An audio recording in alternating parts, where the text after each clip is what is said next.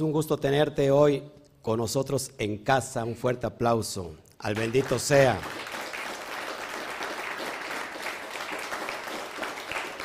Baruch Hashem.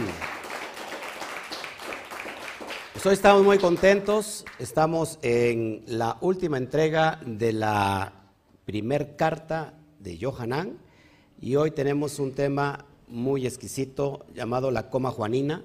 Así que si no sabes qué es la coma juanina, quédate y verás eh, lo que estamos analizando. Así que saludos a todos desde la plataforma de YouTube y desde la plataforma de Facebook. Ya sabes que si estás en, YouTube, comparte, dale me gusta, eh, deja ahí un comentario, porque a veces están, nos están viendo pero no le dan me gusta. Y si no te has inscrito, pues suscríbete al canal de una vez y activa la campanita para que te lleven todas las notificaciones. Y si estás por Facebook, pues dale, ya sabes, no solamente un me gusta, sino un corazón grandote rojo y que significa me encanta y deja tu comentario también y compártelo con todas tus redes sociales, te lo voy a agradecer y compártelo también eh, con tus grupos de WhatsApp. Gracias a todos que están hoy en este lugar, en este momento, a la comunidad eh, virtual que está del otro lado y a la comunidad física que está este, aquí mismo. Decimos un fuerte a la cuenta de 3, 1, 2, 3. Shabbat Shalom.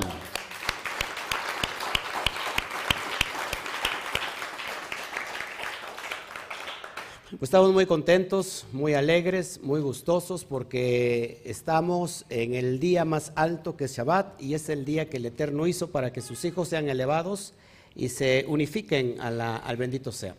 Así que este es el día Kadosh, más Kadosh de la semana, el día más santo, el día apartado, el día consagrado, para que nosotros podamos integrarnos a la presencia divina. ¿Cuántos dicen amén?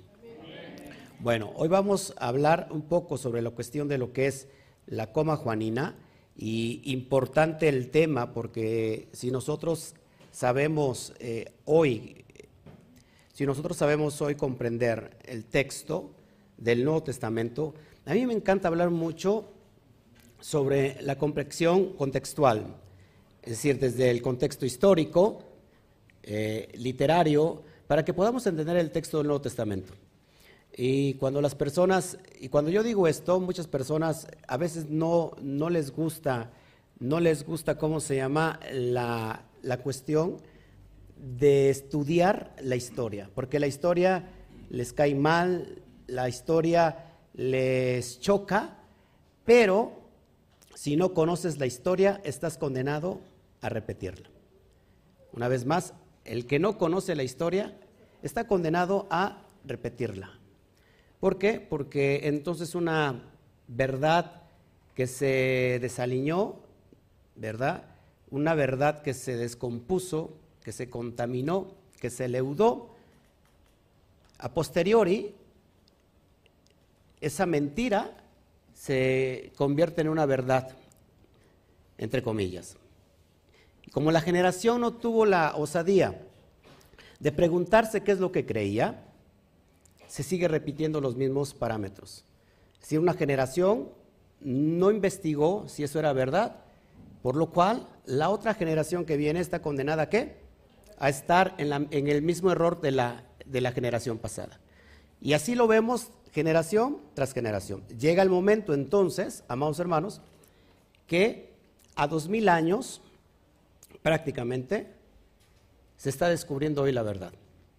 No estamos descubriendo el hilo negro, porque aquí no es de descubrir nada, porque ya está escrito. Pero si ustedes no analizan el contexto, si ustedes no piensan, no los hacemos pensar, si nosotros no los convertimos a usted en una persona pensante, va a estar siempre en el error. Y sus hijos estarán en lo mismo, y los hijos de sus hijos estarán en lo mismo. Así que la historia, a lo mejor le aburre la historia, porque en la primaria nos contaron puras fantasías, ¿no? Puras fantasías inexistentes, por ejemplo, de la historia al menos de México, porque nada existe. Es más, yo tengo otros datos. Entonces, amados hermanos, quédate con nosotros porque es importante que, que comprendamos el contexto histórico. Recuerda que estamos tratando el texto de la primera carta de Juan, capítulo 5, desde el Códex Sinaítico. Desde el, Códex, que este es un, un códex tan antiguo, uno de los más antiguos que existen, y por eso es bien importante que analicemos esto. Hoy nuevamente tratamos el tema de la coma juanina, porque los que no conocen qué es la coma juanina, pues es un añadido que se interpola entre el versículo 7 y 8 del capítulo 5 de Primera de Juan. Y que eso no existe y que de ahí se desprende una teología llamada la Santísima Trinidad, que de Santísima no tiene nada. Ya usted debería persinarse, hoy estamos en la Santísima Trinidad. Pero fuimos engañados. Y hoy te lo voy a poner muy claro.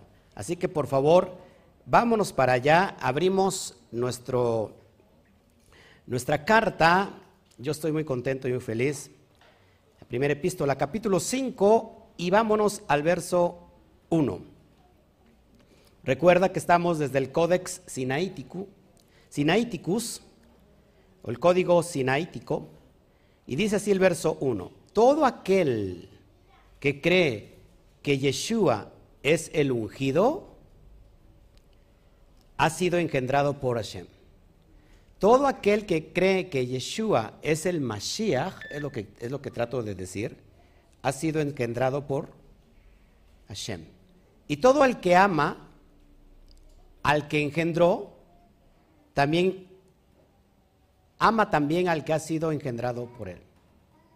Queda claro, amados hermanos, que todos aquí creemos, por supuesto, creemos que Yeshua es el Mashiach.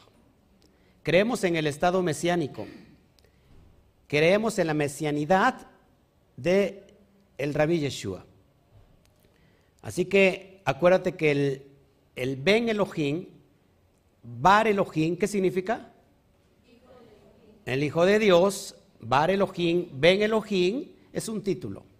Así que si nosotros creemos que Yeshua es el Mashiach, también hemos sido engendrados por Hashem. ¿Se dan cuenta cómo está aquí la cuestión? Nosotros somos llamados también hijos. Ben Elohim o Benei Elohim. ¿Todos aquí? ¿Estamos aquí? ¿Claros? Somos hijos. Y todo el que ama al que engendró, Así ama también al que ha sido engendrado por él. Así que por eso la mitzvah más grande en la Torah es el amor.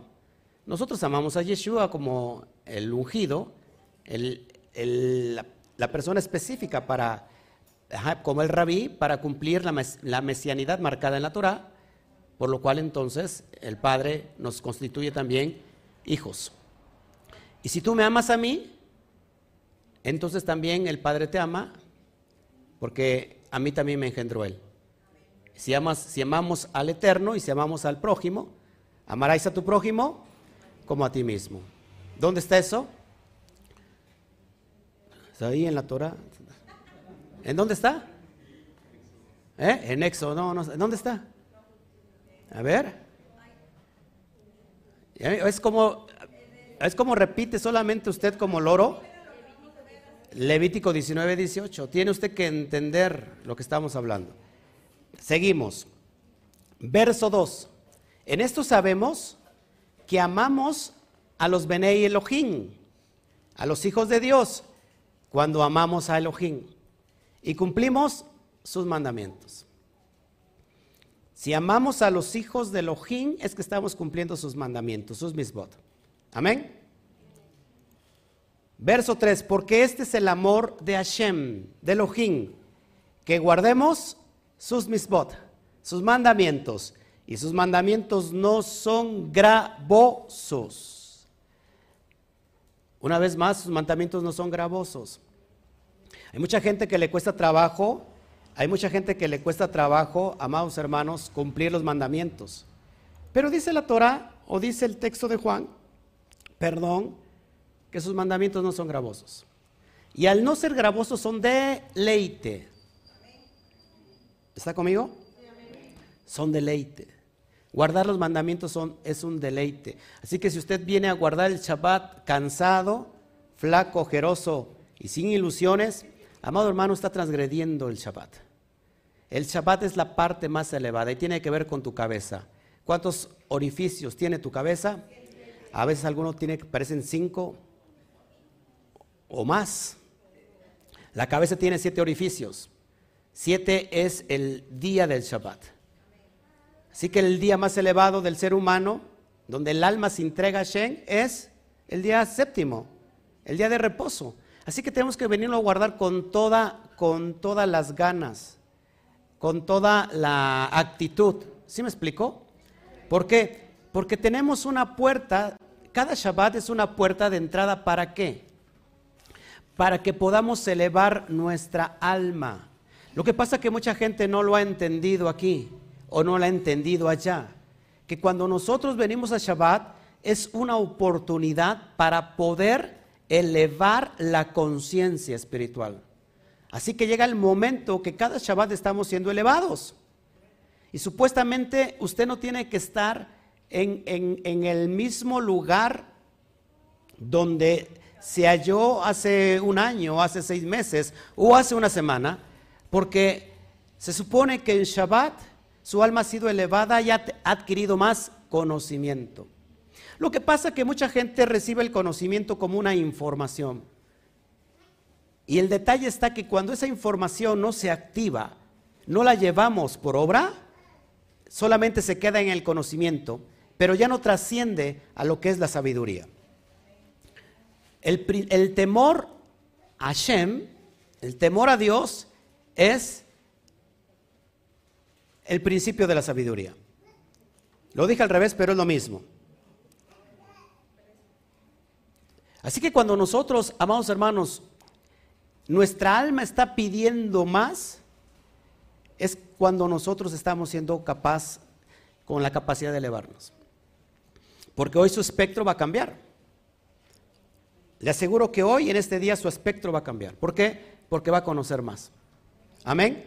Seguimos entonces verso 3. Hasta aquí todo va muy bien. Ya vamos a avanzar y verá que conforme avancemos ahí tenemos los graves problemas. Dice, todo, porque todo lo que ha sido engendrado de Elohim vence al mundo. Y esta es la victoria que vence al mundo, nuestra fe, nuestra emuná. ¿Por qué si yo soy engendrado por Hashem? No todos fuimos engendrados por Dios. ¿Cuál es el aspecto aquí? No todos fuimos creados por Dios. Entonces aquí tenemos el aspecto de criaturas y otra cosa es ser hijos. El hijo es el que obedece. Yo obedezco al Padre. ¿Cómo lo obedeces al Padre? Cumpliendo las, las mismas, obedeciendo. Y así vencemos al mundo. El mundo está lleno de tinieblas. En el aspecto eh, del so del alma, el mundo es el cuerpo. ¿Cómo vencemos el Yeser Hará? a través de la Torah.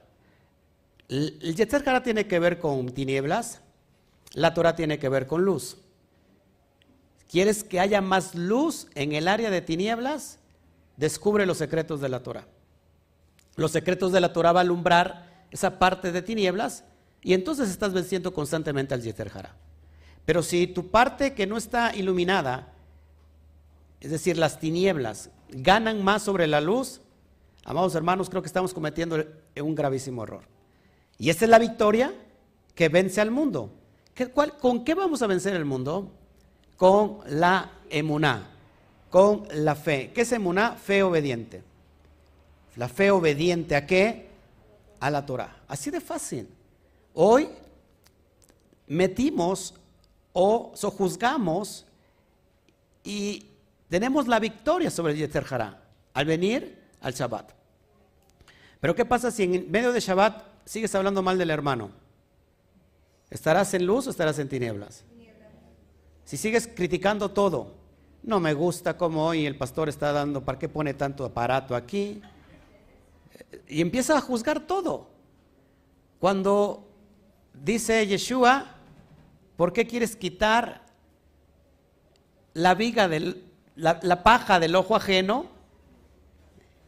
si primero no has quitado la viga que tienes en tu ojo?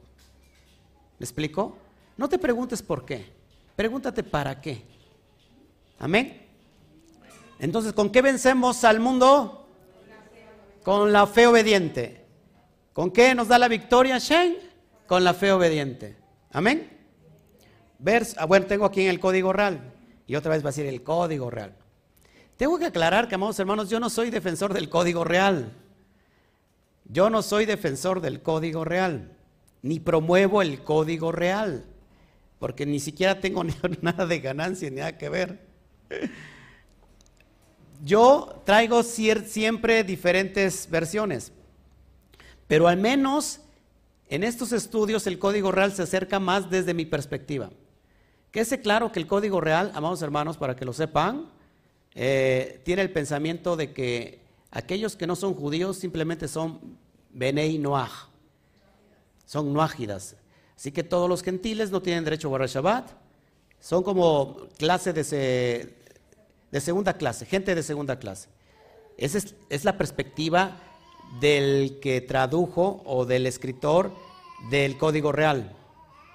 ¿Ya? ¿Queda claro? Así que yo no estoy defendiendo a nadie. Yo digo que solamente hay una ley. Una misma ley será tanto para el natural como para el extranjero. Y ya se los expliqué eh, el Shabbat pasado, los cuatro pasos a la santidad que vimos en Hechos capítulo 15, eh, donde fue el primer concilio, y tomado de Levítico capítulo 19. Ya vimos exactamente lo mismo. Pero traigo el código real y mira cómo dice, porque todo el que recibe el Espíritu nuevo de parte de Elohim, vence el Yeter Hará. Lo que yo te estaba diciendo. Y esta es la victoria que ha vencido el Yeter Hará, nuestra emuná.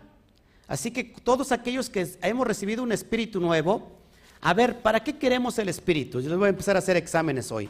¿Para qué queremos el espíritu? ¿Para qué queremos el espíritu? Para obedecer la Torah. ¿Dónde está? Eso. Porque todo tenemos que fundamentarlo. Ahí atrás. No. El espíritu, ¿para qué queremos el espíritu de Dios? El espíritu de Elohim Roja Kodesh, ¿para qué es? ¿Cuál es el propósito de ser llenos del Espíritu Santo? Y les daré mi espíritu. Allá atrás. No, no, no, no, pero a ver, te estoy leyendo el texto que dice el código real, porque todo el que recibe el espíritu nuevo de parte de Elohim vence al Yester Hará. Así que, ¿para qué queremos el espíritu? ¿Cuál es el propósito del espíritu? Para vencer, sí, sí, sí, para vencer la, yo ya queda claro porque lo estoy explicando. Pero ¿dónde lo, establezco? ¿Dónde lo fundamento en la Torah? Ahí atrás.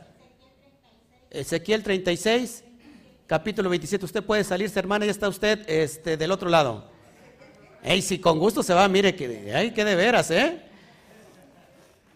Bueno, Ezequiel capítulo 37, 36, verso 27. Y daré mi espíritu ¿Quién lo lee rápido? Rápido, léanlo rápido, fuerte.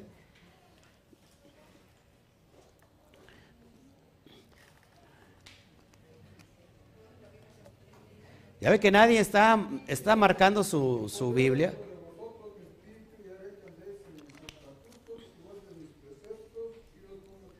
Y daré sobre vosotros mi espíritu. ¿Para qué qué?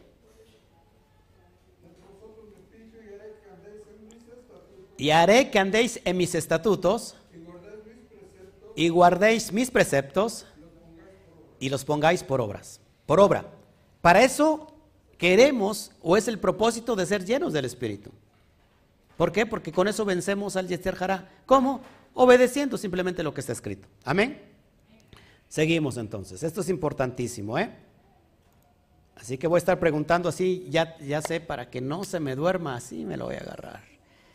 Baruch Hashem, gracias papá por la revelación que hoy me estás dando. Así lo, así lo, tengo así atento. ¿Quién es el que vence al mundo sino el que cree que Yeshua es el Hijo de Elohim? ¿Quién es el que vence al mundo sino el que cree que Yeshua es el Hijo de Elohim? Queda clarísimo, amados hermanos, porque hace ocho días vimos el espíritu del antimashiach. El espíritu del antimachía dice que Yeshua es Dios. Yeshua es Elohim. Yeshua es el Padre. Qué grave error, amados hermanos, que cuando alguien dice Yeshua es Dios, es, tiene el espíritu del antimashiach. No lo digo yo, lo dice el mismo Johanan que estuvo acostado en su pecho del maestro. Él dice que él es el hijo. Pedro dice que él es el hijo del Dios viviente. Y aquí dice que el que vence al mundo es el que cree que Yeshua es el hijo de Dios.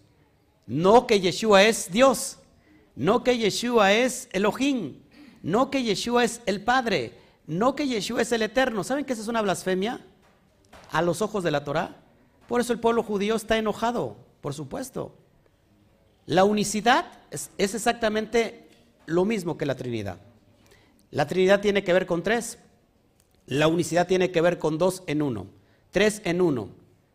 Oiga, usted agarre un peso y vaya a comprar a la tienda algo que valga tres. Y le dice al tendero, ahí está, y te va a decir, no, ahí es un peso. No, pero acuérdate que tres son uno y uno son tres.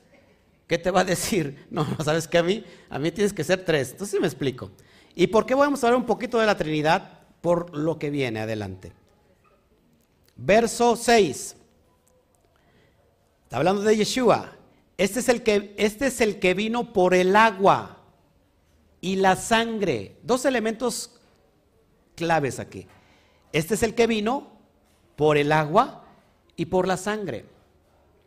Amados hermanos, una mujer cuando da a luz ¿Qué brota de ella? Se abre la fuente, se agua y también sale sangre. Si no, pregúntele a, cualquier mujer que haya tenido descendencia. O que Yeshua vino de la matriz de Miriam. Pero aquí el agua representa, amados hermanos, la Torah. La sangre representa el pacto. Agua Torah, sangre pacto. Así que tenemos dos cuestiones aquí, apúntelo por favor, dos elementos. Agua, lo que es la inmersión, la tevilá. Y tenemos el elemento sangre que es la brit milá. Son dos cosas importantes que son de pacto. Amados hermanos, nuevamente, aquella persona que quiera hacer aliyah, ¿qué es, qué es hacer aliyah? Tú que sabes todo. Y si no, pues lo inventas. Y lo que no lo sabes, ¿o cómo es? Alicia, ¿qué es? La elevación del alma. Cuando una persona se convierte al judaísmo, son dos pasos exclusivos para la conversión. Uno es Brit Milá, pacto del corte, y otro es la inmersión, la tevilá. El rabino, primero, a ver, me voy a parar aquí para que lo pueda yo explicar bien es importante que entendamos esto. Dos elementos nuevamente, agua y la sangre. Cuando una persona, un benei, un perdón, un gentil, quiere convertirse al judaísmo, existen dos pasos. Primero, tú vas a una yeshiva, a una comunidad judía, y como gentil no te reciben, porque son especiales. A ver, el judaísmo no es inclusivo. No es como el cristianismo que es inclusivo. El judaísmo no es inclusivo, es exclusivo. Y si tú insistes, lo primero que te van a decir, ok, tienes que pasar por ciertos pasos y ven para la otra y ven para la otra. Cuando ellos te dicen, ok, te vamos a aceptar, son dos pasos. Primero, dejar la idolatría completamente y cuando dejas la idolatría es que vas a empezar a creer en lo que está estipulado en la Torah. Tienes que hacerte la circuncisión. Sí o sí. Ahí no te dicen, bueno, es la circuncisión del corazón y que... No, no, circuncisión. Así de entrada. Y la inmersión para convertirte a Israel. Después de estos dos pasos, el rabino te entrega un oficio que, que su firma está legalizada para el gobierno, el Estado de Israel, y te conviertes en judío. Te naturalizas en judío por estos dos pasos. Ahora, con Yeshua no es exactamente, exactamente lo mismo. El problema que nosotros al, ir a una, a una yeshiva, tendríamos que someternos al rabino que nos va a dar o nos va a hacer el proceso de, de conversión. Así que, ¿cuál es nuestro rabino? Yeshua. Ahora fíjate, esto es bien importante, amados hermanos. Esto es bien importante. En Mateo 28 dice, el que crea, el que crea y sea bautizado, ese será salvo. Las mismas dos condicionantes que te estoy hablando aquí. El que crea, ¿que crea qué? El que crea que pues todo lo que el rabí enseñó. ¿Y qué enseñó? La Torah. Y aquella persona que diga, y he escuchado tantas burradas en el tiempo de hoy, dentro de las raíces hebreas, que la Brit Milá ya no es que es para el judío. Amados hermanos, salgan por favor del cristianismo. La Brit Milá es un pacto y es un código aparte. Los hombres no dicen amén porque les sacatean. Pero ¿qué quieres que haga? Esto es la realidad. Pregúntate si es un pacto, si es, es Torah. Ahora, entonces, el que crea que los pactos de la Torah, eso tiene que ver con la circuncisión. Claro está que no de nada sirve la circuncisión hecha en la carne si primero no hay una circuncisión del corazón. Y por eso muchas personas, muchos hombres dicen, yo me la llevo tranquilo porque hasta que se me convierta el corazón, se me convierta el corazón. Y no sabe que se está condenando cada día más y más y más y más a sí mismo. Porque hay de aquel que sabe hacer lo bueno y no lo hace. ¿Qué quieres que diga? Entonces, circuncisión. Y la otra, inmersión. Los dos pasos para que te conviertas a Israel. Pablo dijo, todo aquel que está en Yeshua, entonces también es hijo de Elohim. Heredero de las promesas dadas a Abraham, Isaac y Jacob. Así que, amados hermanos, estos son los dos pasos. Entonces, nuevamente el elemento, para que lo vayamos entendiendo y que no nos, no nos, no nos digan que la luna es de queso. ¿Sí estamos entendiendo? Este es el que vino por el agua y la sangre. Yeshua el Mashiach no solo en el agua, sino en el agua y en la sangre. Y es el Espíritu el que da testimonio, porque el Espíritu es la Emet, la verdad. Eh, cuando decimos el Espíritu, amados hermanos, aquí es un juego también de palabras. ¿Qué será el Espíritu si lo aplicamos en las Escrituras? ¿Cuál será el Espíritu? La palabra. Yeshua dijo, porque tu palabra es espíritu y es vida. La misma palabra es espíritu y esa palabra da testimonio de que Yeshua vino de agua y sangre y que también está usando los elementos del agua, de la inmersión y del, del Brit Milá. Acuérdense que sin sangre no hay remisión de pecados. Estamos aquí, todos con, ¿me está siguiendo? Y muchos dirán, pues ¿a dónde lo seguimos si usted está así en el mismo lugar? Con la atención, vaya. Verso, bueno, y ahí nos metemos en graves problemas porque entramos a lo que es la coma juanina.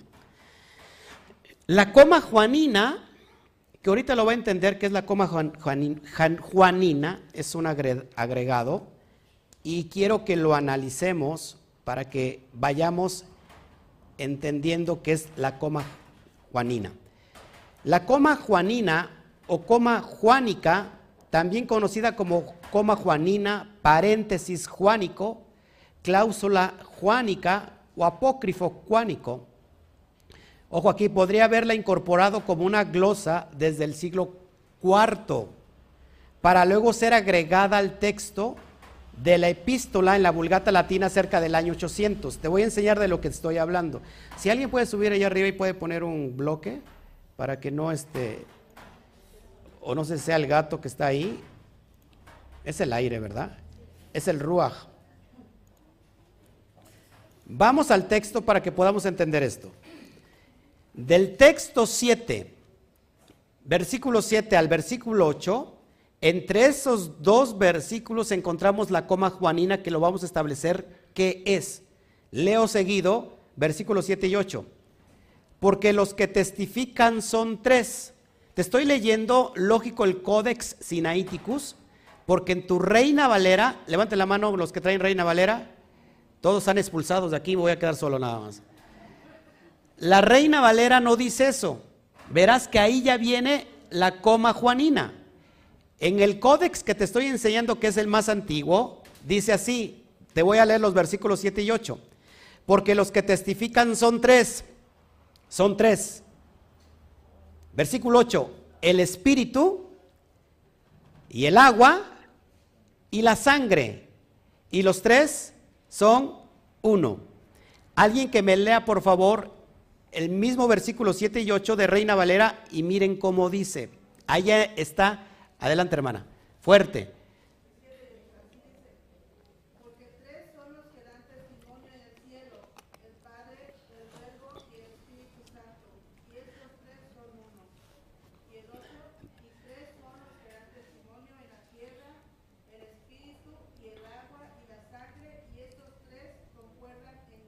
Wow, ¿se dan cuenta todo lo que se añadió? Y cuando leemos en Reina Valera que son tres los que dan testimonios en el cielo, el Padre, el Verbo y quién más?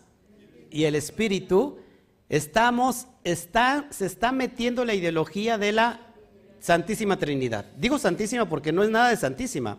En realidad la Trinidad es completamente babilónica, es completamente pagana y, es, y, tiene que ver con culturas completamente paganas. Todo tiene que ver con la Trinidad. Después vamos a meternos en temas profundos de eso, pero para que yo te enseñe cómo es la coma juanina, entonces te leo nuevamente el texto de Codex Sinaiticus, dice porque los que testifican son tres, y después viene el versículo 8, el espíritu y el agua y la sangre, y los tres son uno. No dice nada absolutamente de lo que me, lo acaban de leer en Reina Valera. Pero vamos a poner aquí la coma juanina, así como lo ves. Ya pongo ahí, entre el verso 7 y 8, un paréntesis y pongo una coma para que puedas entender lo que se añadió. Y te lo voy a demostrar eh, contextualmente, históricamente, filológicamente. Entonces, fíjate, abrimos abrimos el paréntesis y, leo el verso 7, porque los que testifican son tres, el espíritu, el agua y la sangre, y los tres son uno, y metemos lo que se añadió cerca del siglo IV. Y ahí lo tienes en verde. Fíjate todo lo que se añadió en el cielo, el Padre, la palabra y el Espíritu Santo. Y estos tres son uno y son tres los que dan testimonios, testimonio en la tierra. Leo todo el versículo del 7 al 8, agregándole ya la coma juanina, porque los que testifican son tres en el cielo, el Padre, la palabra y el Espíritu Santo, y estos tres son uno, y son tres los que dan testimonio en la tierra. Versículo 8, el Espíritu y el agua y la sangre, los tres son uno. ¿Se da cuenta, amados hermanos, cómo ahí empezamos con graves problemas porque si usted supiera que no solamente este texto se añadió, sino muchos, es más, hubo versículos enteros que no están, por ejemplo, de Mateo 28 hasta, hasta el final, no existen, están añadidos. Voy a enseñarte por qué, porque esto es importante. Entonces, repito, esta coma se pudo haber incorporado como una glosa desde el siglo IV, para luego ser agregada al texto de la epístola y la vulgata latina cerca del año 800. Esto es bien importante, amados hermanos. El consenso general es que la coma juánica es una añadidura apócrifa. ¿Qué significa apócrifa? De dudosa procedencia. Introducía tardíamente en el texto que acabamos de leer, primera de Juan 5, 7 al 8. ¿Cuántos sabían que este texto no existía? ¿Sí? No, nada más usted sabía, fíjense, dos, tres personas que sabían aquí. Es impresionante que este texto no existe. Ojo aquí. Sin embargo, un pequeño sector defiende su uso tradicional. ¿Por qué? Porque desde su punto de vista la coma juánica sirve como apoyo para el dogma de la Santísima Trinidad. ¿A quién le convence esto? ¿A quién le conviene esto? Pues a Roma. La cláusula juánica figura en la mayoría de las traducciones bíblicas publicadas, ojo, desde 1522 hasta la última parte del siglo XIX. La coma juánica no apareció en las dos primeras versiones del Textus Receptus, por ejemplo, de 1516 y 1519. Usted va a decir, ¿a mí qué me interesa todos estos datos históricos? Pues te tiene que interesar, amados hermanos. Porque entonces, ¿qué estás creyendo? ¿Cuál es tu fe? Y hay personas que todavía increíblemente, o sea, nos sorprendemos que dentro de las raíces hebreas creen todavía en la unicidad. Pero hay increíblemente personas dentro de la raíz hebreas que creen en la Trinidad. Así de fácil, este es impresionante. Seguimos. Otros biblistas, ojo aquí, por el contrario, afirman que la coma juánica es un texto apócrifo introducido posteriormente hacia el siglo V, VI, para sustentar la doctrina trinitaria. Imagínate, amados hermanos, que hoy, bajo mis argumentos y mi perspectiva, yo quiero cambiar el texto y le añado algo para que diga lo que yo creo, lo que yo quiero que diga. Esto es completamente letal, completamente antihumano. ¿Por qué? Porque quieres a fuerza meter una ideología dentro de un texto que supuestamente es sagrado. Esta hipótesis es la aceptada principalmente por dos motivos. Número uno, recordemos que el Nuevo Testamento fue escrito en griego, no en el latín. Como no hay ni un solo texto griego antiguo que contenga la coma juanina, tampoco aparece en la versión original de la Vulgata Latina del siglo IV. Esto es bien importante que lo entiendas. En dicha Biblia solo aparece el texto que conocemos hoy, que dice, tres sum, qui testimonium dan spiritus et agua et sanguis et tres unum sum. Lo que exactamente te acabo de leer en el texto del Códice Sinaítico. Número dos, esta coma juánica no era conocida durante los concilios de Nicea, ni tampoco bajo el concilio de Constantinopla. Decimos que esto es del siglo IV, en los que se discute, se discute la doctrina sobre la Santísima Trinidad. Todavía no estaba ahí. La coma juánica empezó a aparecer en el siglo V en los manuscritos latinos, pero no fue incluida hasta el siglo VIII en la versión más tardía de la Vulgata de San Jerónimo. Por eso en la, en, la portada pongo ahí a San Jerónimo añadiendo la coma juanina. ¿Cuál es el origen de la coma juanina? La, coma juanina era conocida o no era conocida durante las primeras controversias sobre el dogma de la Trinidad que se dieron en los siglos III y siglo IV. Recuerda que el concilio de Nicea se empieza a hablar ya de la, de la Trinidad. De haber conocido la frase, es decir, la coma, aquellos tempranos defensores del dogma de la Trinidad, tales como Tertuliano, Estoy hablando de padres de la iglesia, Tertuliano, Orígenes, Atanasio, ciertamente la habrían ya empleado. No obstante, la cita está ausente de todas sus argumentaciones. Esta frase está ausente de los manuscritos de todas las versiones bíblicas antiguas, como es el Códex Sinaítico. Por ejemplo, el Siria, Copta, Armenia, Etíope, Árabe y Eslavónica. Todos estos textos antiguos no contienen la coma juanina. La coma juánica tampoco se encuentra en los escritos de uno de los más notables y, prolíficos escritores trinitarios. ¿Quién es? San Agustín. ¿Por qué digo San Agustín? Porque todos estos que yo digo con San son canonizados por la Iglesia Católica. Esta tercera edición se convirtió en el principal fuente de traducción, ojo, de la versión de Casiodoro de Reina, Casiodoro de Reina y Cipriano de Valera lo que tú tienes en la mano de Reina Valera, con lo que la coma juánica fue fijada en aquella célebre versión bíblica en idioma español. Eso es lo que tenemos en nuestra Biblia como una gran mentira.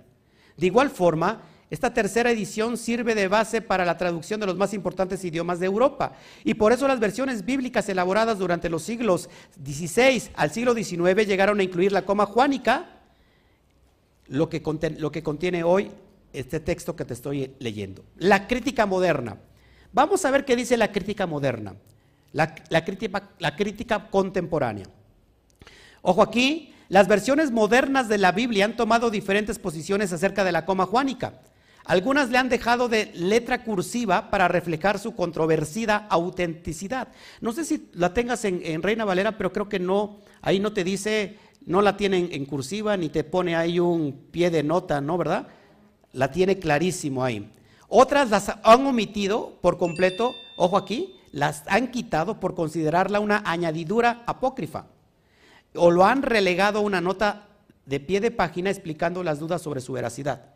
No así Reina Valera. Esto último es lo que constatamos en las notas de la nueva Biblia de Jerusalén de 1998, en que se halla la siguiente anotación. En el texto de los versos 7 y 8, estoy leyendo, estoy citando, está recargado en la vulgata por un inciso, la coma juánica, ausente de los eh, manuscritos griegos antiguos, de las antiguas versiones y de los mejores manuscritos de la vulgata, que aparece una glosa marginal introducida tardíamente en el texto. Te voy a leer, ojo aquí, escúchalo bien, diferentes versiones de, traducciones modernas. La Biblia textual, Sociedad Bíblica Iberoamericana, dice así, porque son, porque tres son los que dan testimonio. Verso 8, el espíritu, el agua y la sangre, y estos tres concuerdan. Exactamente con el Códex Sinaítico. Nueva versión internacional. La nueva versión internacional dice, tres son los que dan testimonio. Verso 8, los tres están de acuerdo, el espíritu, el agua y la sangre. No contiene la coma juanina. La Biblia latinoamericana. La Biblia latinoamericana. Alguna vez tuvimos la Biblia latinoamericana. Dice así, verso 7. Tres son, pues, los que dan testimonio. Verso 8, el espíritu, el agua y la sangre, y los tres coinciden en lo mismo. Increíble. No tiene la coma juanina. Biblia de Jerusalén. Muy buena la Biblia de Jerusalén. Porque tres son los que testifican. Verso 8, el espíritu, el agua y la sangre, y los tres se reducen a uno solo. No tiene la coma juanina. Dios habla hoy. ¿Cuántos escucharon la, la versión Dios habla hoy? Se los leo. Verso 3, verso 7. Tres son los testigos. Verso 8, el espíritu, el agua y la sangre. No contiene la coma juanina. Palabra de Dios para todos. Palabra de Dios para todos dice así. Verso 7, hay tres testigos. Verso 8, el espíritu, el agua y la sangre, y los tres están de acuerdo en su testimonio. No tiene la coma juanina. Peshita en español. La Biblia Peshita en español. Verso 7, y el espíritu da testimonio, porque el espíritu es la verdad. Verso 8, y tres son los testigos, el espíritu, el agua y la sangre, y los tres concuerdan. No tiene la coma juanina. Biblia en lenguaje sencillo. La Biblia en lenguaje sencillo. Son tres los que, los que nos enseñan que esto es verdad. El Espíritu de Dios, el agua del bautismo y la sangre que derramó Jesús al morir en la cruz, y los tres dicen lo mismo. No tiene la coma juanina. Ver, eh, por ejemplo, la Biblia de Castillán, la Biblia de Castillán. Sabemos que Jesucristo vino al mundo por medio de agua y de sangre, no solo por medio del agua, sino por el agua y por la sangre vertida en la cruz. De esto da testimonio el Espíritu Santo, que es la verdad misma, y de ese modo los testigos son tres, que concuerdan entre sí el Espíritu Santo, el agua y la sangre. No tiene la coma juanina. Otra, que es de nuestros, de los vecinos de allá, como de cinco cuadras. Traducción del Nuevo Mundo, de las Santas Escrituras. O los testigos de Jehová. Dice que fueron testigos, pero no estaban ahí. Yo creo que eso. Bueno. Dice así, verso 7. Porque hay tres que dan testimonio. El espíritu, el agua y la sangre, y los tres están de acuerdo. No tienen la coma juanina. Amados hermanos, ¿qué es lo que vamos a hacer entonces? ¿Se da cuenta hasta qué grado nosotros se nos ha enseñado?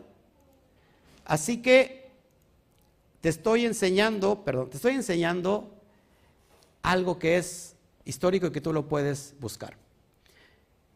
Gente, he visto gente que se ha peleado a muerte por este versículo. Y, tú les dices que eso no existe y te dicen, ¿sabes qué? Tú eres un hereje, estás en un error. Aquí está clarísimo en Primera de Juan, en Primera de Juan capítulo 5, versos 7 al 8, que existe la Trinidad, Dios Padre, Dios Hijo y Dios Espíritu Santo. Y hay personas que se han enojado cuando defienden a capa y espada algo que no existe, algo que fue añadido, algo que fue, eh, ¿cómo se llama? Interpolado para que el escriba malvado que estaba eh, estudiando, bueno, también se dice esto, que, aquel, que aquella persona que estaba estudiando puso al lado del texto lo que la interpretación de la, del escriba en, forma de la persona de lo que él estaba eh, eh, comprendiendo. Y que después se fue, esa interpolación se fue añadiendo y alguien malévolo vino y lo metió. Entonces yo no veo aquí nadie como sorprendido, como que, o no sé si a lo mejor todavía cree usted en la Santísima Trinidad y usted dice, ¿y ahora de dónde me agarro?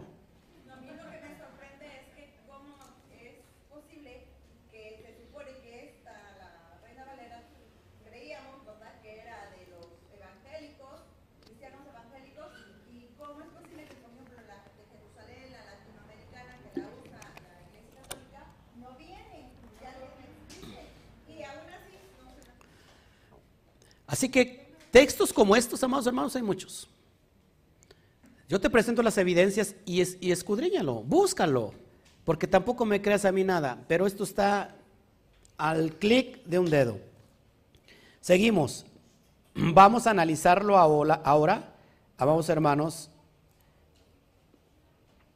como debe de ser. Bueno, ahí está la coma juanina, que como has visto, pues, la coma juanina ha sido un, un invento un engaño y creo que tenemos que despertar.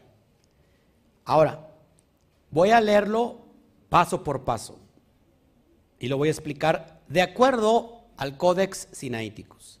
Verso 7, porque los que, los que testifican son tres. Ya vimos que es el agua, la sangre y el espíritu. El código real dice, porque tres testigos son los que pueden testificar.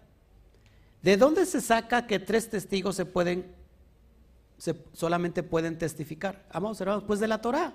Esto no es nuevo. En Deuteronomio 17:6 dice que tiene que haber dos o tres testigos. Alguien que me lo lea, por favor, o lo leo yo, no hay problema. Deuteronomio 17:6. Para que vayamos analizando completamente el contexto. Versículo 6. Dice así, por dicho de dos o de tres testigos, morirá el que hubiera de morir. No morirá por el dicho de un solo testigo. ¿Cuántos testigos tiene que haber al menos? De dos a tres. Así que esta es una comparación exegética de que para que, haya un testimonio real de que Yeshua es el Mashiach, hay tres elementos que lo están ¿qué? testificando como verdadero. La palabra, que es la Torah, ¿qué encontramos en la Torah, amados hermanos? Todos los pactos. Tenemos que la Brit Milá, que es el pacto del corte, y que la sangre representa remisión de pecados, y tenemos la inmersión, que es la Tevilá, la purificación. O sea, que purificación, eh, pacto del corte y la misma palabra. Estos testifican que Yeshua es el Mashiach. ¿Está tan difícil de entender eso? Ahora fíjate, vamos a ver el verso 8. El espíritu y el agua y la sangre. Y los tres son uno. ¿Por qué son tres uno? Porque no se puede separar de la Torah ni, ni la Brit Milá ni la Tevilá. ¿Por qué? Porque la Tevilá y la Brit es la misma Torah. No sé si me explico. Así que hay tres elementos proféticos que están dando valía a Yeshua como el Mashiach. Nuevamente, los que testifican es el Espíritu, es la palabra, la Torah, el agua, la inmersión y la sangre, que es la remisión de pecado. Y los tres son uno. ¿Qué brotó del costado de Mashiach? Agua y sangre. Y entregó él espíritu. Todo es una alusión. O sea que si nosotros nos queremos inventar cosas que no existen, por eso es importante que volvamos a reinterpretar el texto que está escrito. Porque a veces solamente comemos lo que nos dan de comer y no analizamos le dicen que es kosher y él termina siendo, y termina siendo cerdo. Porque ¿Por qué creen que el, cerdo tiene la, uña hendida? tiene la uña eh, partida. Y los animales que son kosher tienen que ser de uña hendida. Dicen los sabios que el cerdo enseña las patas primero, para que diga que es kosher, para que lo coman, pero no es kosher. Es lo mismo en las cuestiones de la teología, te enseñan que es algo santo y que es algo kosher, pero en realidad, amados hermanos, no es kosher. ¿Estás aquí conmigo? Seguimos entonces. El código real también, el mismo versículo 8. El agua, la sangre y el espíritu nos dan solemne declaración de esto, ¿te das cuenta? Y los tres concuerdan. Porque, a ver, ¿quién me puede analizar ya desde el código real? Se lo leo. El agua, la sangre y el espíritu nos dan solemne declaración de esto y los tres concuerdan. ¿Quién me lo analiza? Ahí está, lo tienes en pantalla. El agua, la sangre y el espíritu nos dan solemne declaración de esto, o sea, de que Yeshua es el Mashiach. Y los tres concuerdan. ¿Quién lo analiza?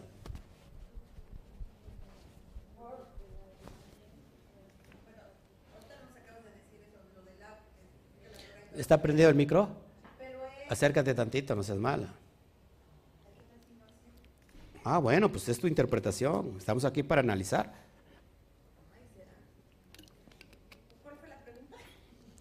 Siéntate, por favor.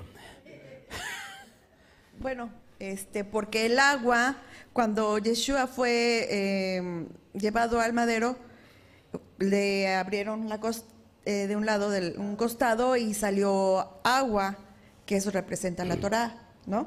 Entonces no. Sí. Y la sangre, pues la sangre del pacto que él que derramó.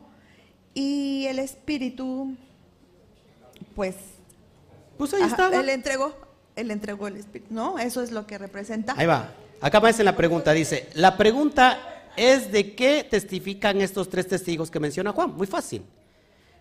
El agua, vamos a empezar desde el Espíritu. El Espíritu y la Torah. El Espíritu testifica cómo debe ser Mashiach. La Torah testifica cómo debe ser Mashiach. Y si Isaías 11.1 vimos que el Mesías tiene que venir de la vara de Isaí vía David. Por eso le conoce hijo de David. Está testificando que Yeshua es, es, un, eh, el Mashiach. La sangre es un pacto. Yeshua hizo su Brit Milá al octavo día de nacer. Nació y al octavo día se presentó al templo, hicieron su Brit Milá, igualito que mí.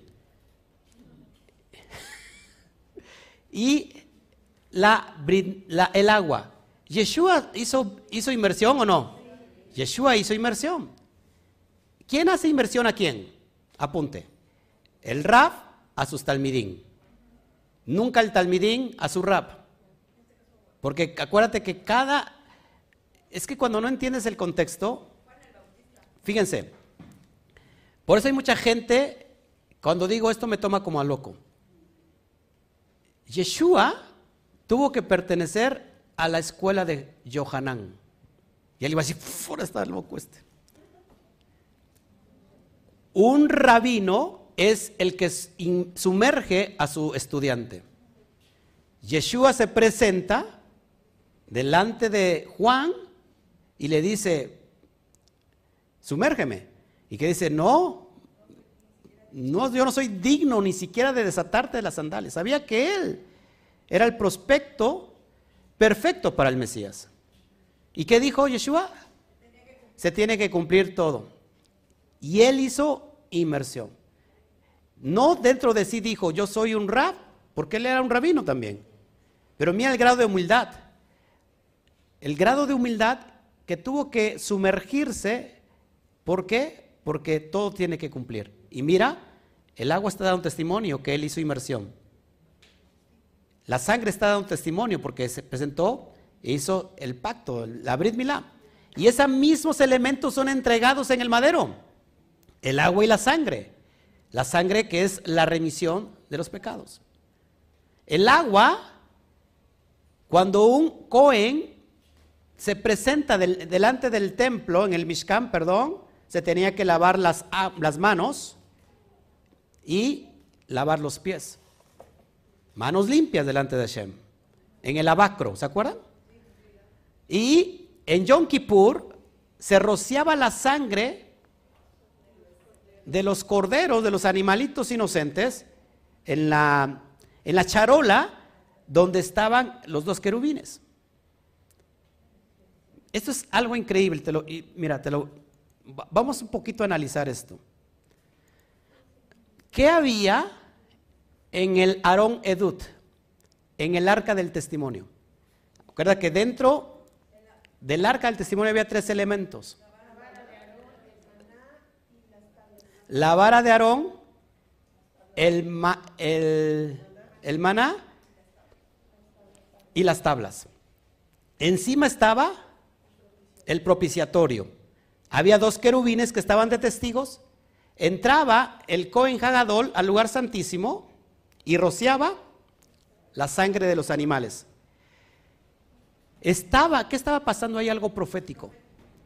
Lo que estaba debajo o contenía el Aarón Haidut, contenía los tres pecados grandes de Israel. Contenía la rebeldía de Coré. ¿Te acuerdas cuando Coré o Coraj se levanta contra Moisés? Y hay una evidencia que la vara de Aarón que reverdeció.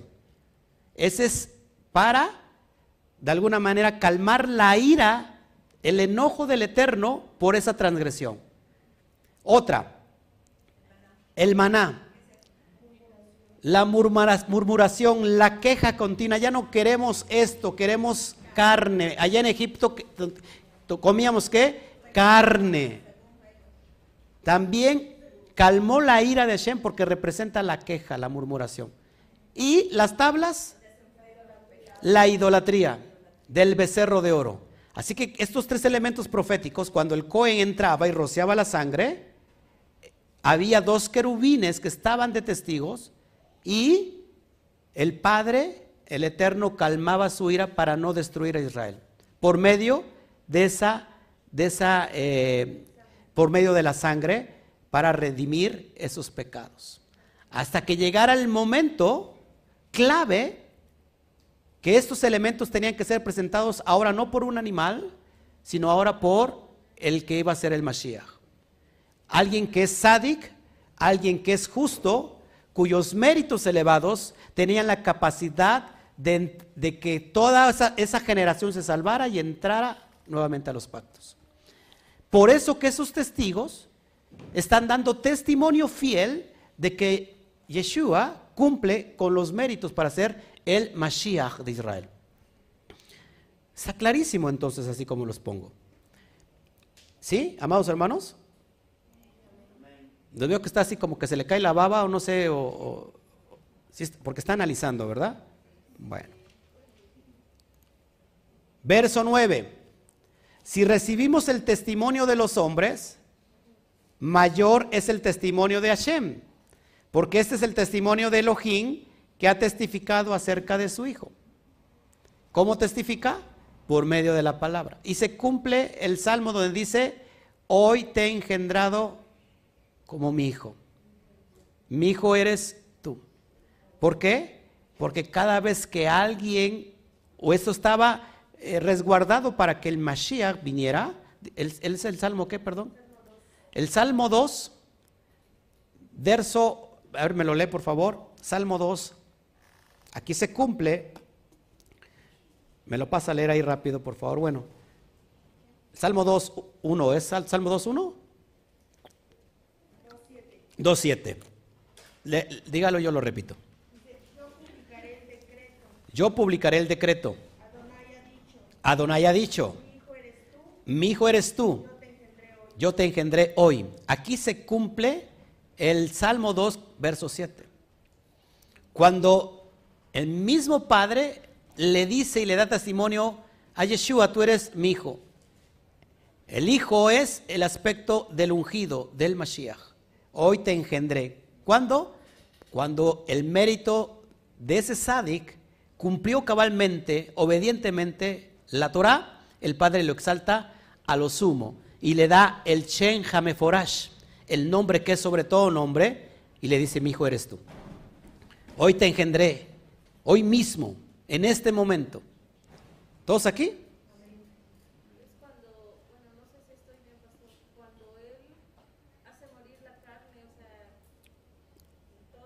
Claro.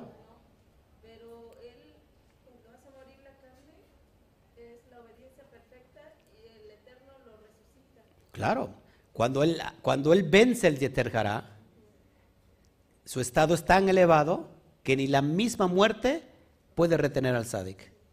Y el mismo espíritu de Adonai lo levanta de entre los muertos. Esta es una alusión a nuestro alma. ¿Cómo, cómo aplicamos esto para el alma, hermana? Hermana este, Yesenia, que usted es bien profunda.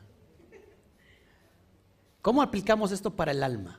Lo que acabamos de, exponer, este, Chío. Pues eh, Yeshua es nuestro ejemplo, nosotros tenemos que hacer lo mismo, hacer morir nuestro cara, o sea, tener las mismas batallas, vencer también.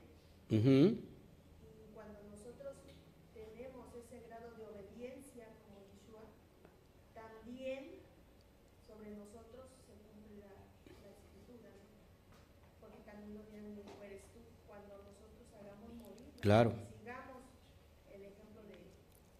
¿Por qué Pablo dice que el viejo hombre murió?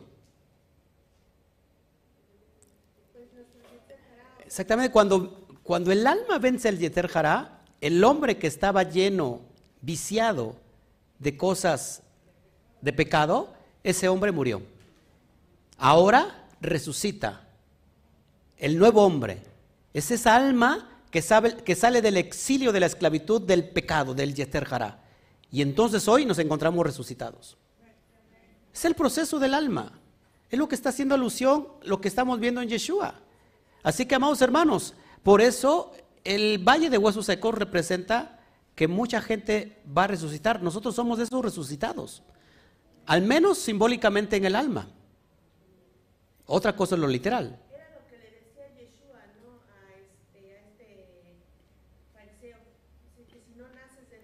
A Nicodemo. Así, si no naces de nuevo no puedes ver el reino.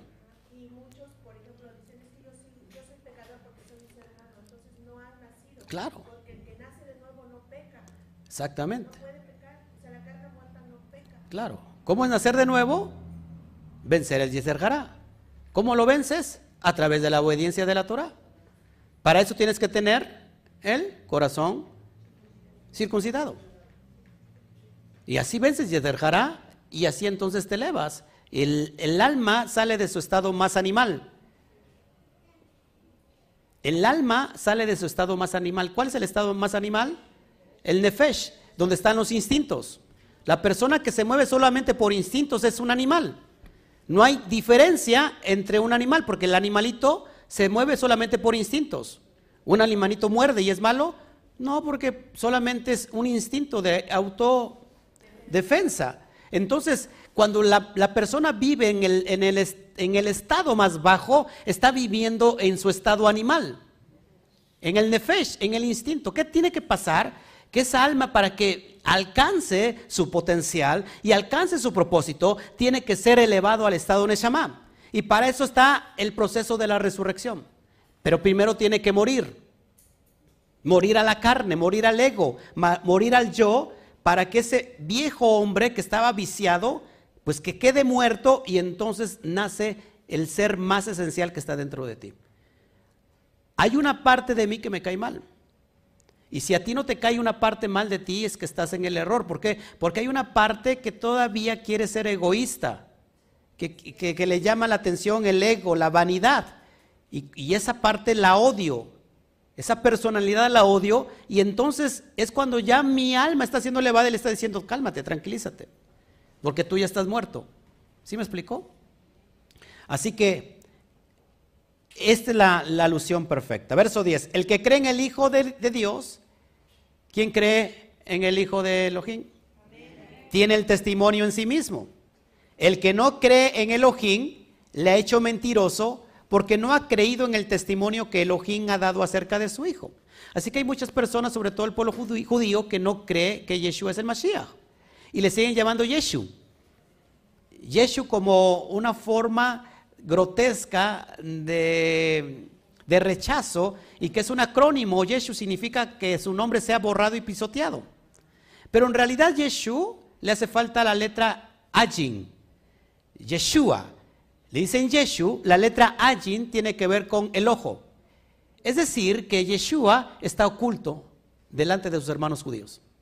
Llegará el momento que se cumpla Zacarías 12:10 y se presente Él y les diga, yo soy el Aleph y la Tab, aquel que traspasaron. Alégrese. Verso 11.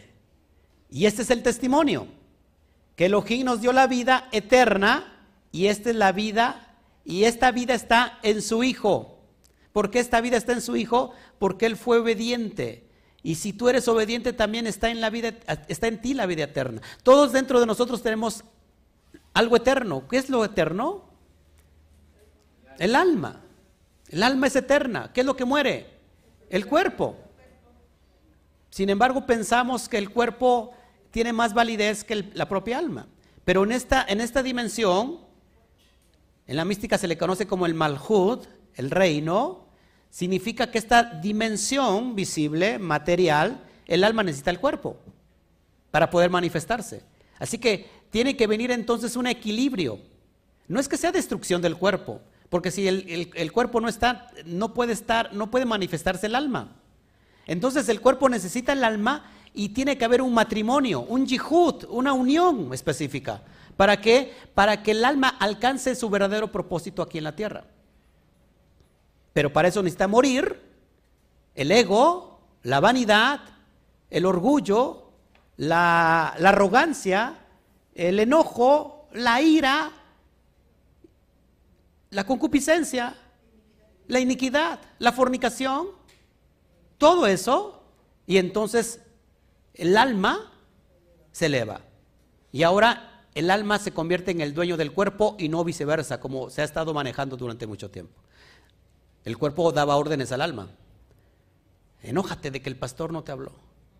Enójate del que el pastor te está diciendo tus verdades aquí. Yo ni siquiera te conozco, estoy hablando simplemente por hablar, algo general. No, no sé si me explico. Hay gente que decía y se enojaba cuando, sobre todo cuando invitaba a alguien decía, ¿para qué le cuenta las cosas al pastor?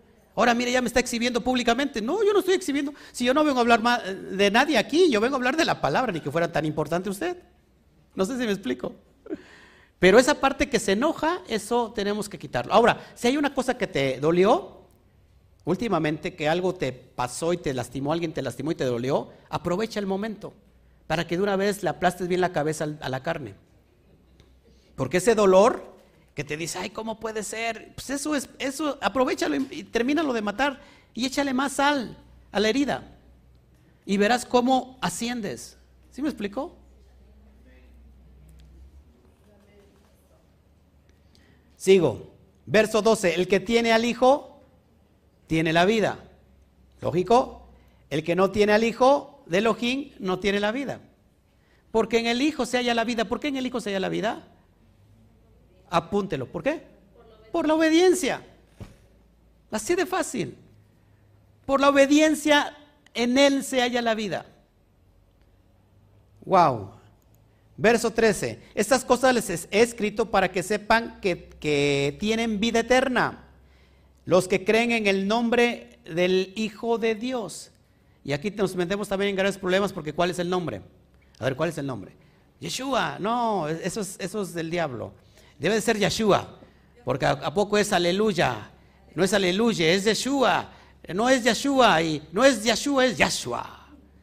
Hasta le das así, Yeshua como cierto personaje. ¿eh? Amados hermanos, el nombre tiene que ver con la personalidad del maestro, la fama. La palabra nombre en hebreo Shem no es el nombre de pila lo más importante. Por eso cuando dice, ¿por qué tenemos que orar en el nombre? Eh, tengo un grave problema porque no sé cuál sea el nombre. El nombre significa que estás orando bajo los méritos de obediencia del maestro. Hoy los alumnos siguen orando bajo el nombre de su maestro. porque el maestro le está enseñando la Torah. Pero si tú metes en una teología y dices es que tiene que ser el nombre y ese dijo, y ese yo lo seguía, pero eh, ya no dice Yeshua, ahora dice Yeshua, ya no lo sigo porque entonces ese ya se perdió. ¿Me explico que empezamos a hacer qué? Teología. Empezamos a hacer qué? Una, este, dogmas. Y los dogmas, apúntalos, los dogmas son paredes mentales que tú te haces, lo que se le conoce como fortalezas mentales. Y cuando hay fortalezas mentales, la religiosidad, amados hermanos, olvídate, porque de ahí no sales. ¿Sí ibas a decir algo? Es porque él cumplió el propósito, le dio el nombre, sobre todo el nombre, a la hora de resucitarlo. Entonces, bueno, no sé, yo lo estoy entendiendo así. Eh, ahí es donde dice que si nosotros obedecemos, también nos va a dar su Claro. el proceso de Yeshua es el ejemplo a seguir que todos tenemos que pasar. Cuando nosotros hagamos morir Yeterjará y obedezcamos fielmente, lleguemos a la estatura del varón perfecto, dice Apocalipsis que nos dará también un nuevo nombre, una nueva autoridad. A Yeshua se le dio el Shen Ha Meforash, el nombre que es sobre todo nombre. Yeshua no es el nombre sobre todo nombre. Yeshua es algo tan común. En el primer siglo había Yeshua por aquí, Yeshua por allá, Yeshua por el otro lado. Yeshua había un hijo, que se, un hijo de un brujo que se llamaba Yeshua. Lo describe en el libro de Hechos. ¿Cuál es el nombre que es sobre todo, sobre todo nombre? El nombre sagrado, Yud. Así que, amados, hermanos, no nos hagamos bolas. Ahora, Yeshua es la, la, ¿cómo se puede decir? La contracción de Yehoshua. Y Yehoshua lleva Yud Kei Bat, para que entiendas. Pero no, no está, cuando decimos del nombre, estamos hablando bajo la autoridad de los méritos del rabí. ¿Cuáles son los méritos? La obediencia perfecta. Amén. Verso 14. Y esta es la confianza que tenemos para con él.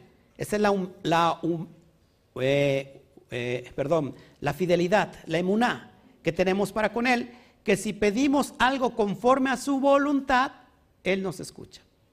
Si nosotros pedimos algo conforme a la voluntad de Hashem, bajo los méritos de obediencia de Yeshua, Él nos escucha. ¿Por qué nos escucha? Porque se supone que tú estás siendo obediente, siendo ejemplo de lo que Yeshua te enseñó como maestro. Aquel que detesta la, aquel que no obedece la ley, sus oraciones son detestables delante de Hashem.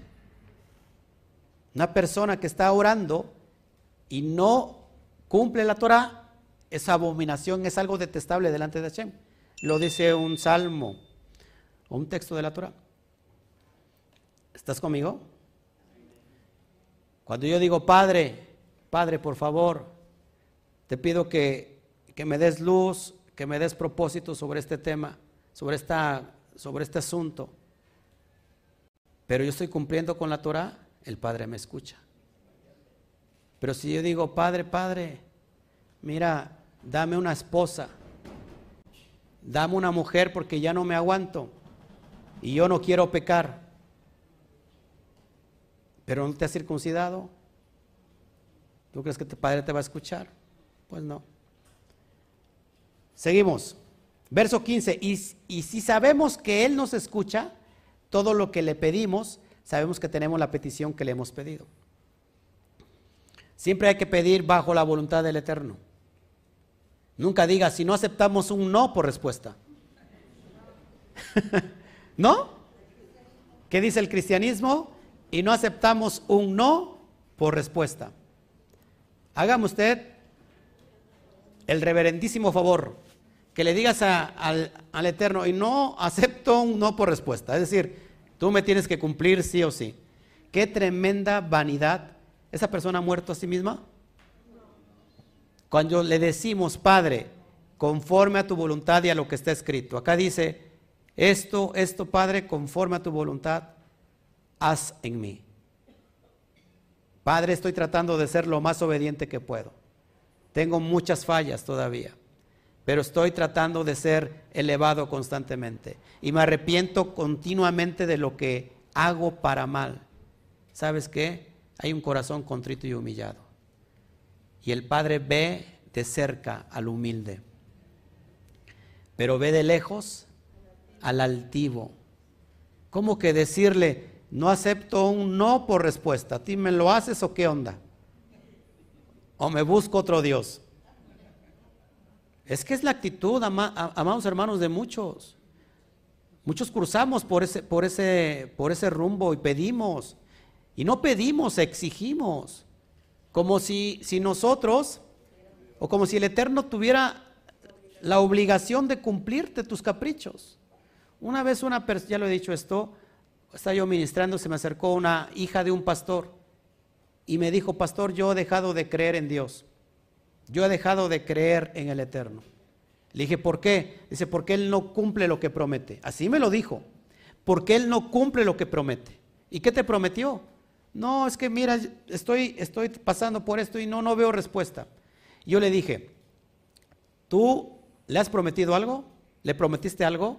Dice, sí. ¿Lo cumpliste? No, no, no lo cumplí. Entonces, ¿cómo te va a cumplir? Y, recapacitó. A veces nosotros queremos forzar algo. ¿Por qué el Eterno a veces no lo da? A veces pedimos bendición para esto, en esa área, y tú estás fallando precisamente en esa área. Si el Eterno te da, esa misma bendición te va a destruir. ¿Sabes? Porque la bendición es justa. Y esa justicia se convierte en rigor. No sé si me explico. Seguimos. Verso 16. Si alguno ve a su hermano pecando un pecado que no es de muerte, pedirá y le dará vida a los que pecan, que no es de muerte. Hay pecado de muerte, no por esto digo que pregunte. Amados hermanos, hay pecados que producen caret. ¿Qué significa caret? Cortar el alma de a Israel, cortar un alma de Israel.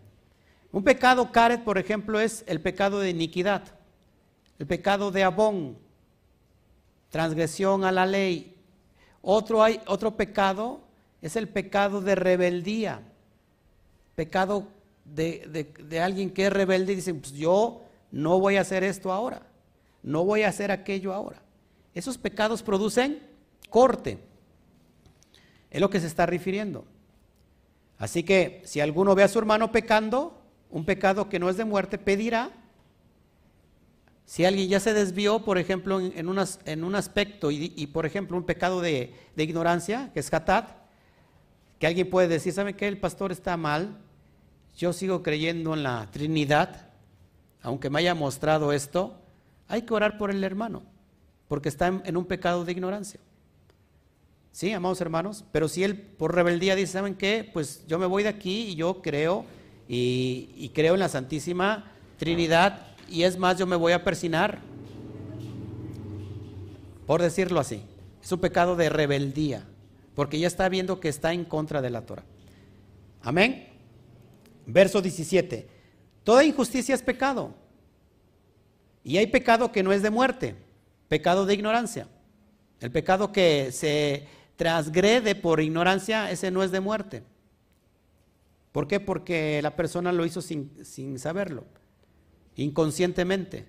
Como cuando te has casado, te casaste inconscientemente. Llegas, llegas a este tiempo y ya como que ya la piensas, ¿no? Yo por eso le pregunto a mi esposa, oye, ¿te casarías de nuevo conmigo?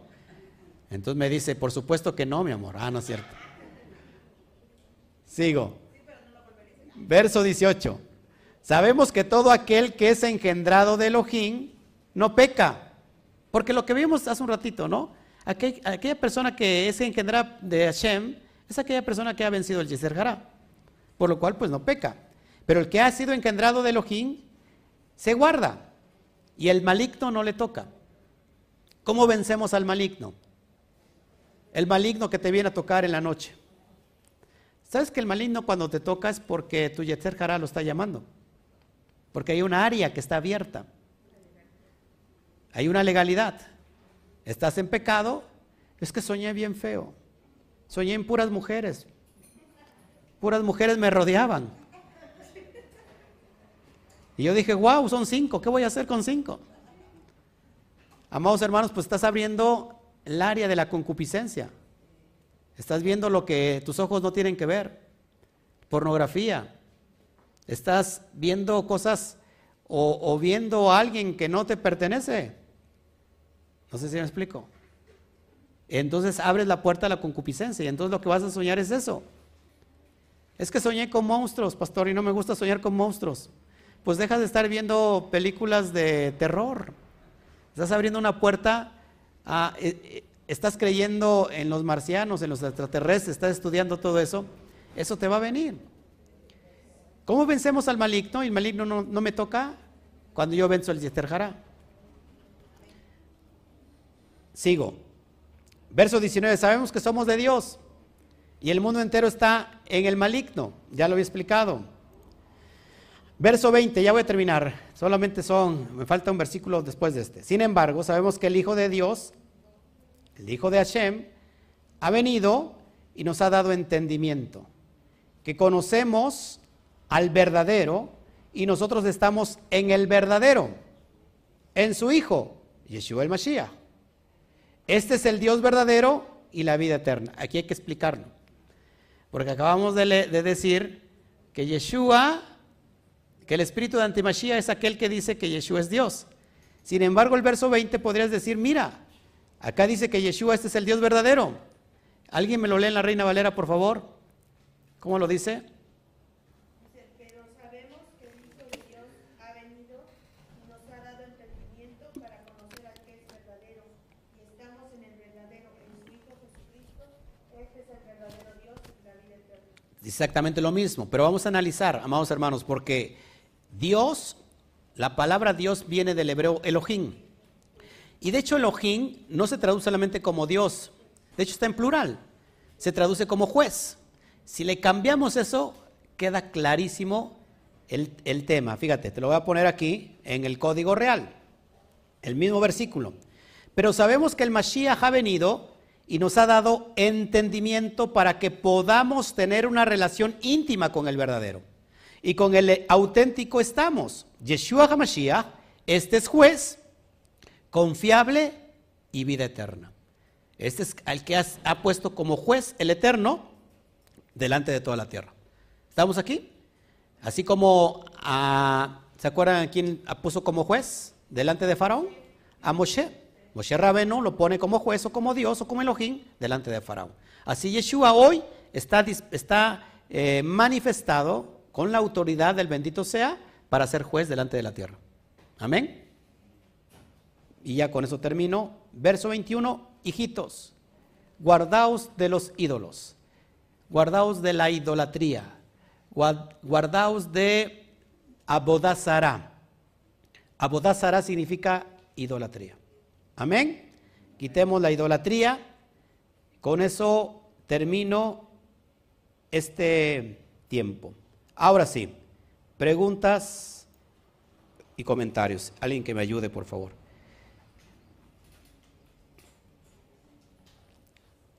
Si hay preguntas, con gusto.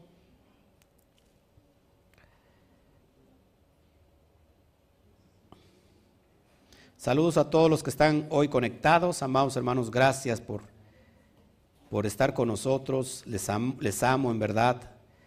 Surit Mendoza, Shabbat Shalom. Joseph Alcocer, gracias desde Utah. Adriana, gracias por tus comentarios. Verónica Rojas, amada hermana, que estés y estés mejor. A ver, Teservan Kef, gracias. Rudávalos, Shabbat Shalom, Rosario Vega, Shabbat Shalom. Tony, Tony Oropesa, que no vino Tony, ¿verdad? Tommy. Bueno, espero que le haya llegado bien el mensaje también a ella. Luis Pérez, gracias. Alexander, gracias, amado pastor, allá en España. Yamel Pizzi, gracias. José Jaimes, gracias. Si hay preguntas, con gusto, por favor.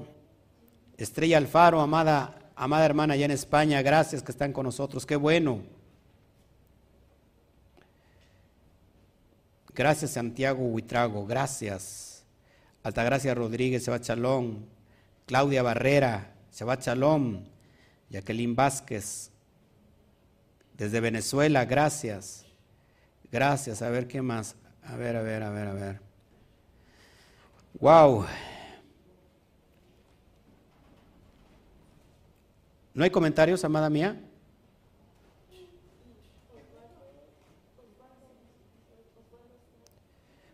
¿Tienes una pregunta de Osvaldo Estrada en Facebook? Permíteme, permíteme. Bet Yeshua, gracias, amado hermano, allá en, en Ciudad de México.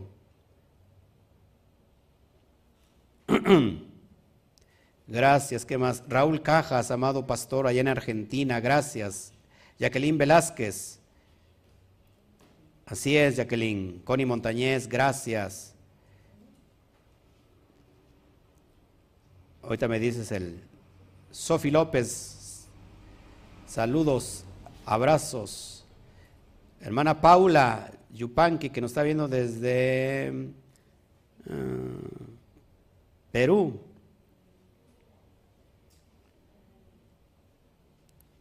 Luis Fernando Cárdenas, gracias. Carlos José Lezama, gracias. Mm, Consuelo Torres, ¿desde dónde nos escribes, Consuelo Torres? Abrazos. Juan Robert Pacheco.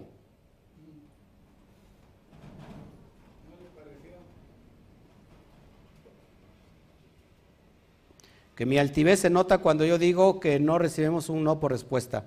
Pues posiblemente sí, va, porque aquel que diga que no es altivo, yo trato de mejorarme cada día y es lo que yo detesto de mí. Así que si yo ofendí a las personas cuando dicen que no aceptamos uno por respuesta, bueno, me disculpo, ¿verdad? ¿Cuál es el problema? ¿Qué más? Jacqueline Velázquez, gracias. Juan Carlos Kindermer, allá en Argentina, abrazos, amado. Mauro Morales, desde la Ciudad de México, abrazos. Y Ok. Ahora sí, la pregunta que tenías.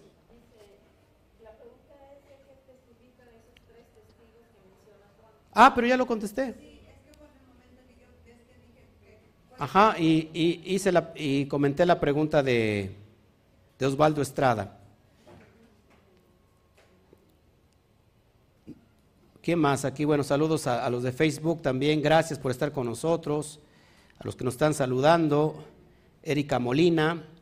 Gracias a todos. Gracias, gracias Isada Argueta. Gracias Uri Mendoza. Abrazos. Pilar, Gavilán, Nelly Telles, Verónica Bernal. Gracias, saludos allá en Ciudad de México. Luis Cabezas, Luz Ballesteros. Eh, así es, así es. Amado Adrián hay que que despierte a través de la instrucción de la Torah. Osvaldo Estrada, gracias, amado. Matilde García, Shabbat Shalom. ¿Qué más? Dice Osvaldo Estrada que en la carta a los hebreos, en 5.8, dice que Rabbi Yeshua aprendió obediencia. Exactamente, en carta a los hebreos 5.8 dice que Rabbi Yeshua obedeció, aprendió obediencia. Así que, amados hermanos, tenemos que aprender obediencia. Amén. Porque si no aprendemos obediencia, pues estamos muy lejos de alcanzar lo que, lo que, el, eterno, lo que el Eterno nos está dando. Así es, Suri Mendoza.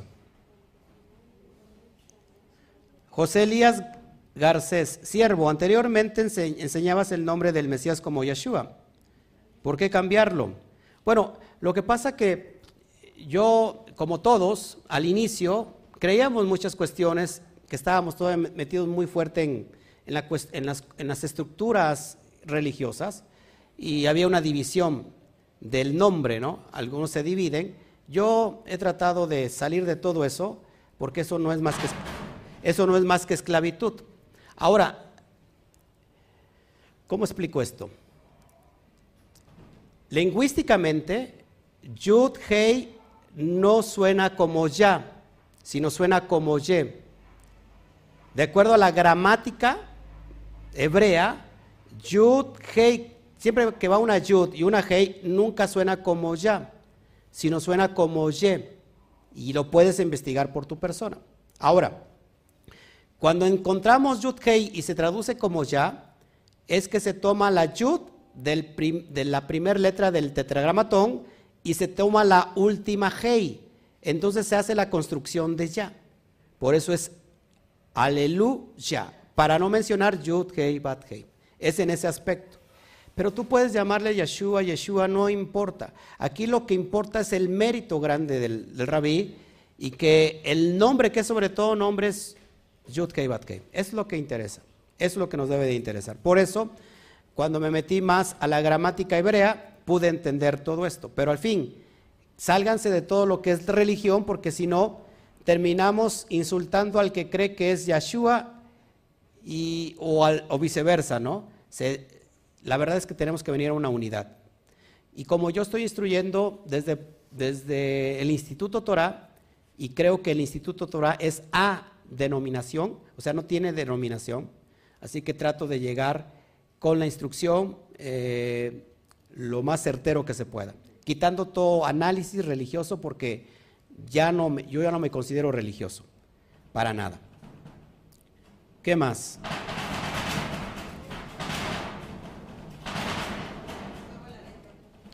María Teresa y Camilo. Ah, no. María Teresa Figueroa al país. Entonces, Yesh- Yeshua no es Elohim. No. Yeshua no es, no es el Padre, no es el Eterno. Queda claro. ¿Qué pasó? Por el testimonio de tres, también lo podemos tomar de la palabra. Quiero decir que, por ejemplo, tiene que haber tres versículos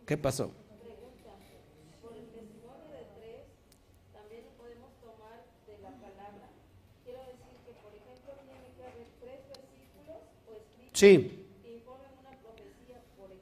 Sí, Álvaro, Álvaro David hace una pregunta por el testimonio de tres, también lo podemos tomar de la palabra. Es decir, que siempre que nosotros tra- traigamos un contexto, una, un estudio, tenemos que tomar tres testigos que confirmen que lo que estamos enseñando es realidad, es verdadero. Si no existen testigos, entonces ahí estamos incumpliendo la exégesis de interpretar esta, eh, eh, cualquier texto de la Torah. El texto, y si nosotros enseñamos una ideología, esa, esa forma que estamos enseñando, esa idea que estamos enseñando, nos va a traer luz a través de qué? De tres textos que son de testigos, que está confirmando lo que estamos hablando, efectivamente. Gracias, eh, Rita y Nahuel Álvarez, gracias. Gracias, amado. Me da gusto, me da gusto que estés entrando en esta dimensión. Gracias, Erika Molina. Bueno, no sé si haya más preguntas. Solo comentarios que dice Osvaldo Estrada que no se pueden violar las gramáticas de los idiomas. Dice lo más correcto es Yeshua en su forma corta y Yehoshua en su forma Sí, exactamente lo que yo he dicho, Yehoshua, su forma larga y Yeshua, su forma corta. Además, el nombre que nos interesa es el nombre que es sobre todo nombre. ¿sí? Desde Cuba. María Magdalena desde Cuba, abrazos hasta Cuba, un fuerte ap- aplauso a Cuba.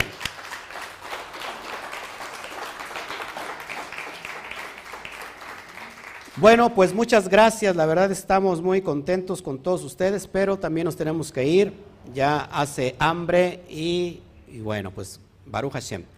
Este, ¿no hay preguntas aquí? Allá, hermano, sí, adelante, hermano, excelente, que haya una pregunta aquí.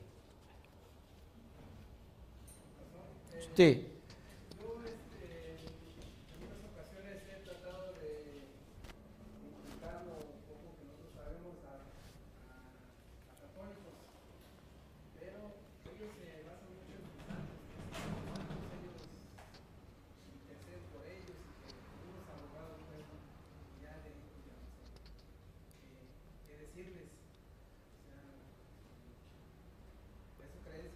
Ajá.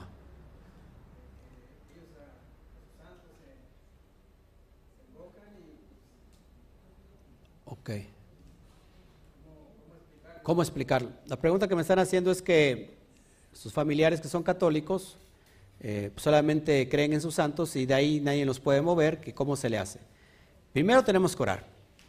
Tenemos que orar por ellos porque desafortunadamente los, familiares de uno no reciben la, la enseñanza de uno mismo. Tenemos que orar porque va a haber alguien que se va a acercar a ellos y les va a decir, porque con nosotros se cierran. Pero lo que sí tenemos que hacer nosotros es informarnos como lo estamos haciendo hoy y con bases claras y fidedignas enseñarles que es un grave error. Y después, ¿por qué? Porque si no también te lo va a demandar el, bendito sea, porque de alguna manera nosotros conocemos la verdad. Yo por eso y por muchas otras cosas, siempre esto lo grabo públicamente porque de alguna manera lo van a escuchar mis, mis, mis parientes que están en el error. Y yo estoy cumpliendo con, con decirles, ¿saben qué? Estás mal. Pero este, hay que prepararse, presentar evidencia, lógico, antes orar y decirles, mira, esto es lo que pasa, y ya si no te van a escuchar, perfecto, pero sigue orando y mira que tarde o temprano alguien va a llegar a, enseñarles la verdad. Así ha pasado con muchos, la verdad, así ha pasado con muchos alguien, este, ¿verdad? Que hay parientes que usted no recibió la, la, el mensaje, pero llegó alguien más y los, y los convirtió. ¿Otra pregunta? ¿No? ¿No? Bueno, pues entonces nos vamos, amados hermanos, el Eterno me los bendiga y nos vemos eh, al ratito eh, más tarde. Baruch Hashem, y le decimos un fuerte, uno, dos, tres, Shabbat Shalom. Un fuerte aplauso y abrazos, amados hermanos. Nos vemos.